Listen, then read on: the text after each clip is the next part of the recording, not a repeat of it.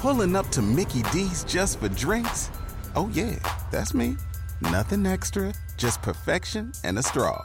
Coming in hot for the coldest cups on the block.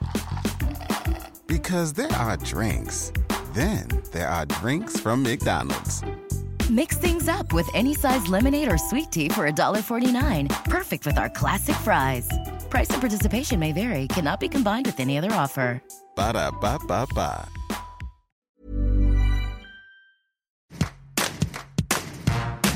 On parle de donjon pour désigner un homme à femme, mais pour elle, ce sera pute. Il reste un tombeur, mais elle, une salope. Pourquoi utilise-t-on des mots différents entre homme et femme, indulgent voire flatteur pour les hommes, péjoratif pour les femmes? La salope. La salope. Derrière les mots, une double morale sexuelle qui traduit la domination des hommes sur les femmes dans nos sociétés. Une domination issue, je cite, de siècles de patriarcat, de discrimination et de stéréotypes pénibles qui ont créé un fossé entre les sexes. Ce sont les mots de Antonio Guterres, secrétaire général des Nations Unies, en mars 2023. Depuis des décennies, la féministe Florence Moreno lutte pour un monde moins violent, plus juste entre les femmes et les hommes. Elle est l'invitée de cet épisode de Tout s'explique et notre conversation a commencé sur ma difficulté à la présenter. Je suis Florence Moreno, historienne et féministe. J'ai toujours allié le travail dans mon bureau sur des livres, j'en ai publié beaucoup, et le travail de terrain, de pédagogie pour convaincre les gens que le féminisme est un atout magnifique pour l'avenir parce que ce que nous demandons, c'est l'égalité entre les femmes et les hommes. L'égalité en droit, l'égalité en dignité et aussi le plus important, que ces droits soient appliqués, que les lois soient respectées. Alors j'ai fondé beaucoup de réseaux, notamment le dernier, c'est le Front féministe, mais je suis aussi engagée dans Zéro Macho, un réseau d'hommes contre le système prostitueur et pour l'égalité. Et puis, il y a longtemps, j'ai milité au MLF, j'ai lancé les chiennes de garde, enfin beaucoup de choses féministes et internationales, parce que le machisme est international et le féminisme doit l'être aussi. Et vous avez écrit de nombreux ouvrages, vous l'avez dit, notamment le dernier, Les femmes sont des salopes, les hommes sont des donjons, sexisme, double morale sexuelle et éléments de langage, chez Hachette Pratique. Dans cet ouvrage, il y a une anecdote. Quand vous rédigez le manifeste des chiennes de garde en 1999, vous dites homme public, ça veut dire homme connu, alors que femme publique signifie encore prostituée, parce que femme publique fait référence au terme légal fille publique, les filles publiques qui étaient dans les bordels, ces bordels qui étaient légaux en France entre 1810 et 1946. Et à partir de cette anecdote, de, pour écrire ce manifeste des chaînes de garde, vous relevez que le vocabulaire du quotidien est imprégné de sexualité. Sexualité masculine et sexisme. Les féministes s'amusent à dresser des catalogues où le masculin est valorisant et le féminin veut toujours dire pute. Je ne vais pas répéter pute chaque fois, c'est un mot qui m'écorche les lèvres, mais rappelez-vous quand on dit un coureur, une coureuse, quand on dit un entraîneur, une entraîneuse. Les femmes publiques, c'est effectivement ce qui est le plus écœurant parce que ça veut dire que quand on est dans l'espace public, nous les femmes, on est là que pour une chose, pour se vendre. Alors on a aussi un masseur, c'est un kiné, mais une masseuse, c'est ce que vous imaginez. On a un homme à femme, par exemple, c'est un donjon, mais une femme à homme, c'est quoi? Alors c'est bien le titre de ce livre, c'est que pour tous les, les masculins de l'ordre professionnel, de l'ordre public, eh bien, il n'y a pas de féminin ou quand il y en a, ils sont péjoratifs. C'est même le mot professionnel. Regardez, quand on dit une bonne professionnelle, on a des sourires entendus. Combien de temps faudra-t-il encore pour que le monde du travail s'ouvre aux femmes dans tous ces rayons, dans toutes ces catégories, sans que ce soit associé à une sexualité dégradante? Il y a un terme, se faire baiser. Se faire baiser, c'est dans le logage euh, du du quotidien et ça reflète l'acte valorisé de pénétrer. Toujours l'homme qui pénètre la femme, ça illustre une double morale. L'homme est le sujet de l'action, donc valorisé, et la femme pénétrée est toujours vue comme une perdante. Oui, en effet, et l'idée même de se faire suppose que le sujet est volontaire, donc c'est une double faute de dire se faire baiser, mais on l'emploie dans le sens de se faire être, c'est-à-dire être escroqué, être trompé, être floué, eh bien tout ça, ça veut dire que les femmes sont perdantes dans la pénétration sexuelle. C'est que les femmes n'ont rien à gagner. C'est le langage nous le dit. Les femmes sont perdues quand elles cèdent au désir de l'homme. Elles perdent leur réputation, elles perdent tout et elles, elles n'ont même pas de plaisir puisque c'est du point de vue de l'homme pénétration, éjaculation, et on s'en fiche complètement si les femmes ont du plaisir. Alors, assimiler l'acte sexuel à de l'escroquerie, je trouve que la langue nous en dit long sur le sujet. Et aussi à l'homophobie, parce que vous avez dit être pénétré et donc on est perdante. Mais pensez un peu à une injure très connue pour les hommes enculés. C'est une injure sexiste, parce que ça veut dire être pénétré, donc être comme une femme. Si c'était seulement homophobe, enculeur serait aussi une insulte. Mais non, seulement enculé-les. Donc c'est sexiste avant d'être homophobe. Le langage du sexe et les insultes relatifs au sexe, évidemment, concernent aussi les hommes. Il y a beaucoup d'insultes qui relèvent de l'homophobie et d'autres qui contestent la virilité de cette personne insultée, de cet homme insulté. Par exemple, vous relevez bande mou ou le archi connu petite bite. Eh ben oui, les pauvres, ils mesurent leur valeur à la longueur de leur verge ou à la durée d'érection, comme si c'était ça. Alors moi, je voudrais bien citer des proverbes populaires comme une petite agile vaut mieux qu'une grande feignante. Il y a des insultes qui passent au féminin et qui n'ont pas d'équivalent au masculin. Par exemple, mal baisé. Mal baisé, c'est très commun. Quand il y a des euh, manifestations de femmes féministes, il y a toujours quelques bonhommes qui vont arriver et qui vont leur crier mal baisé dans le cortège. Et qu'est-ce que ça veut dire? Oh oui, qui vont nous crier, parce que je l'ai entendu plus souvent qu'à mon tour, cette insulte. Alors quand on me traite de mal baisé, je regarde l'homme avec pitié, parce que qu'est-ce qu'il en sait? Est-ce que ça se voit pas sur ma figure? Et de toute façon, en quoi ça le regarde? Je préfère penser que c'est lui qui est un mauvais baiseur, pour penser que c'est par amertume, par dépit que nous demandons l'égalité. Quel rapport entre ma vie privée, ma possibilité de jouissance et le fait que je demande des droits égaux, par exemple à salaire égal? C'est parce que toujours les machos nous rabaissent à la sexualité qui pour eux est dégradante.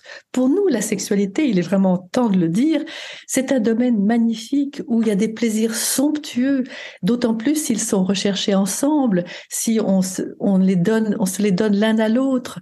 Quel cadeau extraordinaire Eh bien, pourquoi est-ce qu'il faut que ce domaine soit celui de la saleté, de l'indignité, de tout ce qui est moche dans la vie? Pour eux, les machos, parce que pour eux, c'est le mépris, la honte qui sont associés à la sexualité. Alors que pour nous, c'est beau, c'est chouette, c'est merveilleux de jouir. On va revenir au terme que vous détestez, euh, pute. Euh, pute, c'est l'éternel féminin, ce que vous disiez au début de cet entretien et qui n'a pas d'équivalent au masculin. Pute, c'est un terme qu'on vous a accolé parce que vous vous êtes présenté aux élections législatives dans l'Oise en 78, si je me trompe pas. Euh, c'était marqué sur certaines de vos affiches électorales, pute. Et pute, tout le monde peut être récipiendaire de ces insultes pute, mais notamment les femmes politiques. Oui, aucune femme politique n'y a échappé, aucune. Toutes celles qui ont écrit leur mémoire ou qui ont raconté leur vie politique témoignent de cette insulte tellement banale, puisque ce sont des femmes qui s'exposent. Et pour les hommes, des femmes qui s'exposent, c'est forcément des putes. C'est forcément des femmes qui monnaient quelque chose, dont le sourire, dont les tenues, dont le comportement est celui d'une femme qui est trop visible pour eux, puisque pour eux, la vraie femme, c'est à la maison à s'occuper des mômes et à préparer le repas pour le mari qui rentre une vision idyllique du monde traditionnel, alors que dans la réalité, les femmes et les hommes sont dans l'espace public, sont dans différents métiers, mais pourtant, dès qu'une femme s'écarte un tant soit peu de la norme, l'insulte pute fuse aussitôt. Et il n'y a pas d'équivalent au masculin. Au masculin, on peut dire salaud, mais c'est pas du tout aussi dégradant que pute.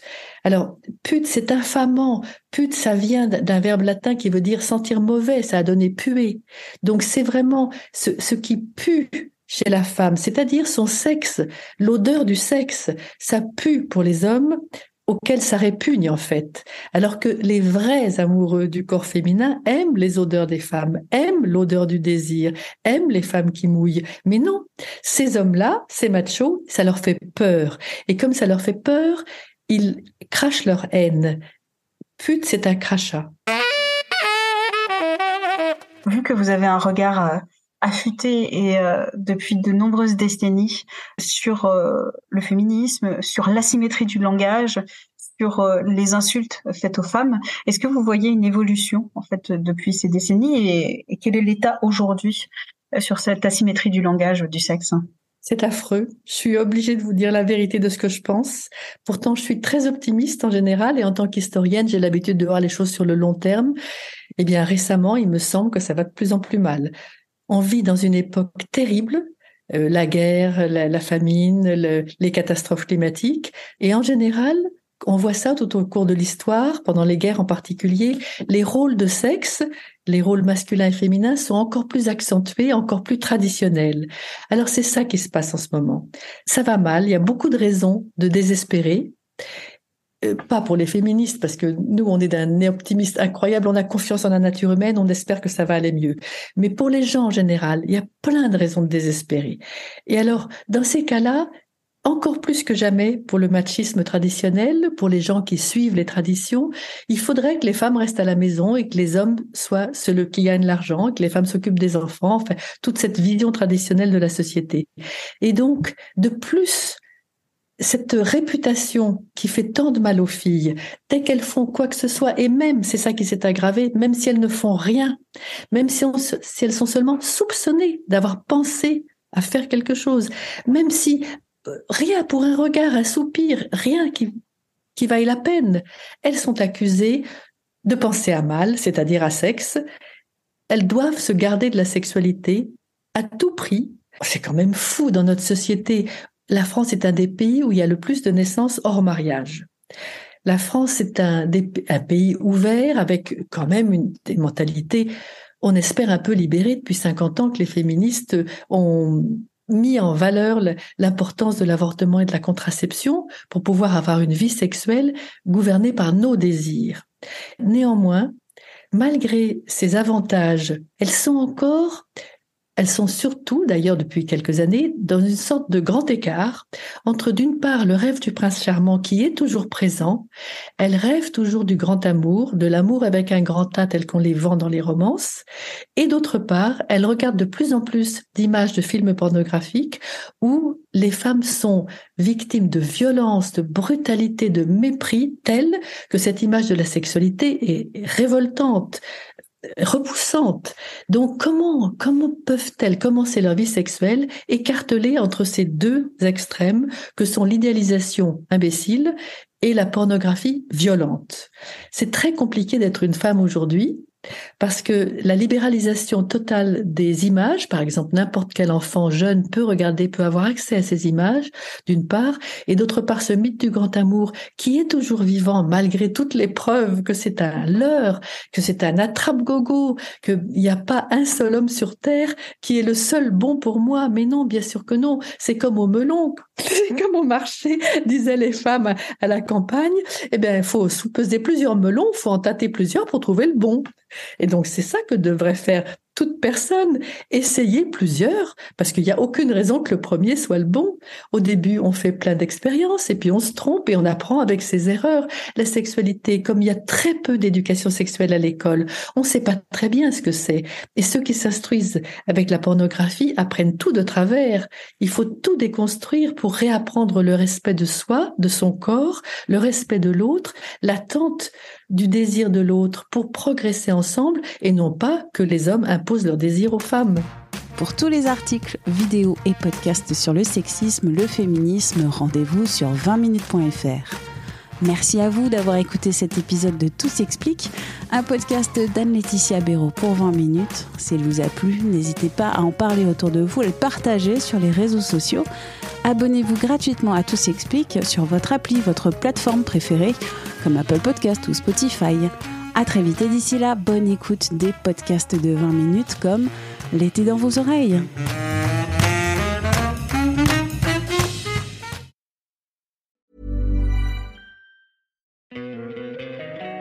Don't you love an extra $100 in your pocket?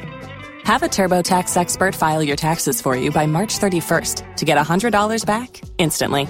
Because no matter what moves you made last year, TurboTax makes them count. That means getting $100 back and 100% accurate taxes only from Intuit TurboTax. Must file by 331. Credit only applicable to federal filing fees with TurboTax full service. Offer can be modified or terminated at any time.